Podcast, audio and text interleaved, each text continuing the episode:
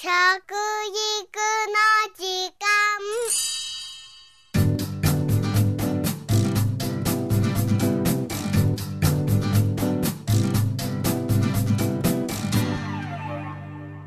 服部幸男です。食育の時間ポッドキャスト。新しく公表された平成23年度版の食育白書には端末にこんなことが載っております。東日本大震災における食生活に関する情報提供等についてということで地震が起きまして被災地はもちろん私たちの食卓にも大きな影響が及んでおります。ここに来て牛肉も大変なことになってしまいましたね。実はですね餌にしているね麦わらなんですけどねこれ自体にやっぱりセシウムが蓄積してたんですね。ですからこういったものを食べさせていた農家がですね非常に広い範囲でですね汚染物を食べさせてしまったためにその牛肉は我々食べられないんじゃないかということになってしまいました。まあシーベルトだとかねあのいろいろな言い方でセシウムをねからここまでは入れちゃいけないというような基準を作ってはいるんですけどもただこれは今回のためにじゃなくて一般的にですね例えば X 線を浴びた場合にはどのくらいのね、えー、我々に、うん、放射線が当たるかみたいなことを計算しててそれであの繰り返しこれをあのやってると非常に被爆状態になるから危ないですよということで、まあ、指示が出てたんですね、そういったものをもとにしてですね、えー、今、基準を作ろうという形で言ってますけども、ただ問題は、えー、同じ福島の中にいてもですね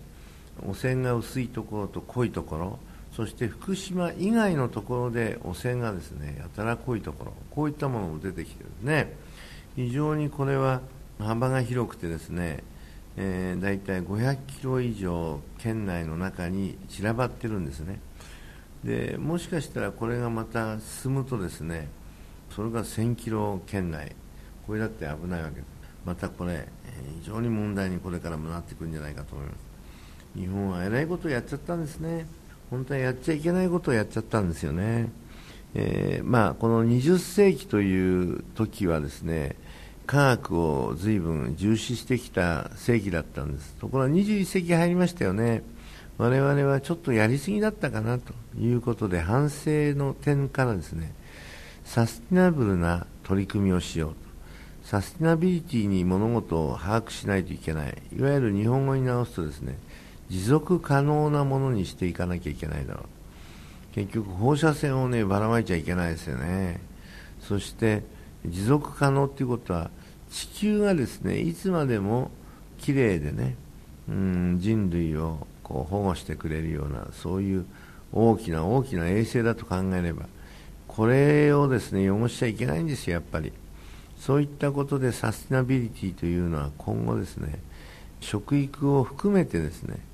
えー、我々の生活の中で非常に大きなウエイトを占めてくる部分があると思います。ぜひねこのサスティナブルというのも理解しておいていただきたいと。さあそんな中でですね、えー、政府は食育白書を出しました。震災における食生活の情報提供についてという過程をまとめてみますとまず避難所での食生活については厚生労働省が食事や栄養について周知を図っております。全国の行政栄養士つまり各地の保健所などの栄養士の人たちが被災地に派遣されて被災者への栄養指導食生活の支援に当たっているんですね。また日本栄養士会でも被災県の栄養士会と連携いたしまして食生活の相談に対応しております。先日ですね日本栄養士会の会長の中村先生にお会いしました。えー、実は、うん、栄養士の OB の方から連絡があってぜひ協会としてね被災地に人を送り込んで栄養士の力をこういう時こそ発揮しなきゃいけないだろうということでそのプロジェクトをお作りになったんですね。それで結構早い時期から行かれました。3月の11日にドカンと来ましてそれからね10日ぐらいの間でですね相当いろいろな活動を始められたんですね。そして今やですね相当そういうものを支える部分として被災者の人たちに喜ばれておりますしまた国にもですねこれが動いてくれたことによって救われたということを言われておりましたし、えご本人もですねこの頃言われるようになりましたよとおっしゃってました。はい。栄養もね食事みんなね状態がね非常に悪かったですね、えー、先日、うん、あったかいものを久しぶりに食べました、えー、4ヶ月半ぶりに食べましたというか何食べたんですか？カップラーメンです。って言われてあらかわいそうというねそんなような状況でねみんな精神的にもおかしくなっちゃうんですね。肉体だけじゃないですね。そして学校給食については文部科学省から調達可能なものなど実情に応じてできる限り給食を出してほしいと各都道府県の教育委員会に通達がなされておりますね、まあ、親御さんたちは給食の安全性も心配しておりますね。そうなんです。海外カウンターを持ち込んでいちいち調べてですねこんなの食えるかということを今更やられても困るなというふうに係の方はおっしゃってましたけど今更といっても現実にはですねそういった調べをしないと後からね体をね悪くしてからじゃ遅いんで周知徹底してですねきめ細かく調べていただきたいというふうに思っています。食品の安全性についても記述がありますね。規制値を超えた放射線物質が検出されたことについては原子力災害対策本部長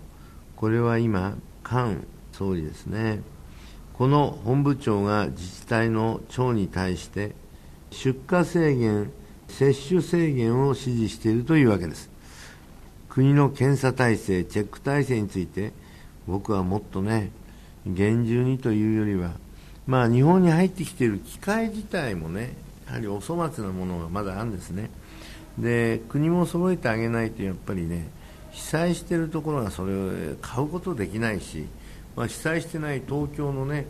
えー、我々もですねこれからは、えー、いちいち食品にね外貨カウンターを当てなきゃいけないことが出てくるかもしれません。僕はあの3月11日以降ですね10日間ぐらいの間で、えー、うちの留学生がですね電話かけてきて先生帰らせてもらいますと。今両親が周りにいてですねこんな危険な国にいちゃだめと言われましたとこうおっしゃったんでまあまあ大丈夫だよとこう言ったんですが、えー、もう数十人帰ってきませんでした、えー、それはですね彼ら正しいと思いますね。日本はね後手後手に回ってですねねいろいろな手の打ちようがないというのはまさかこんなになると思ってなかった学者たちばかりだったんです。だからいざという時のことが対応できないんですね。まあ津波には大丈夫だよ地震には大丈夫だよという建物だよとこう言ってたんですけど想定外な、うん、大きな津波だったんでそれがもぎ取られてしまったなんてことを言っておられるんですけどそれまで想定しなきゃねこの危険なね日本というね火山国にですねこういったことを平気でね扱ってたこと自体がねこの1000年ぐらいの中で大きな地震がなくてこらえたと。ところが1000年ごとにある地震が今回来たようなもんなんですね、えー、ですからやっぱりそういうものを想定しとかなきゃ危ないですよね。というわけで食育の時間服部幸男でした。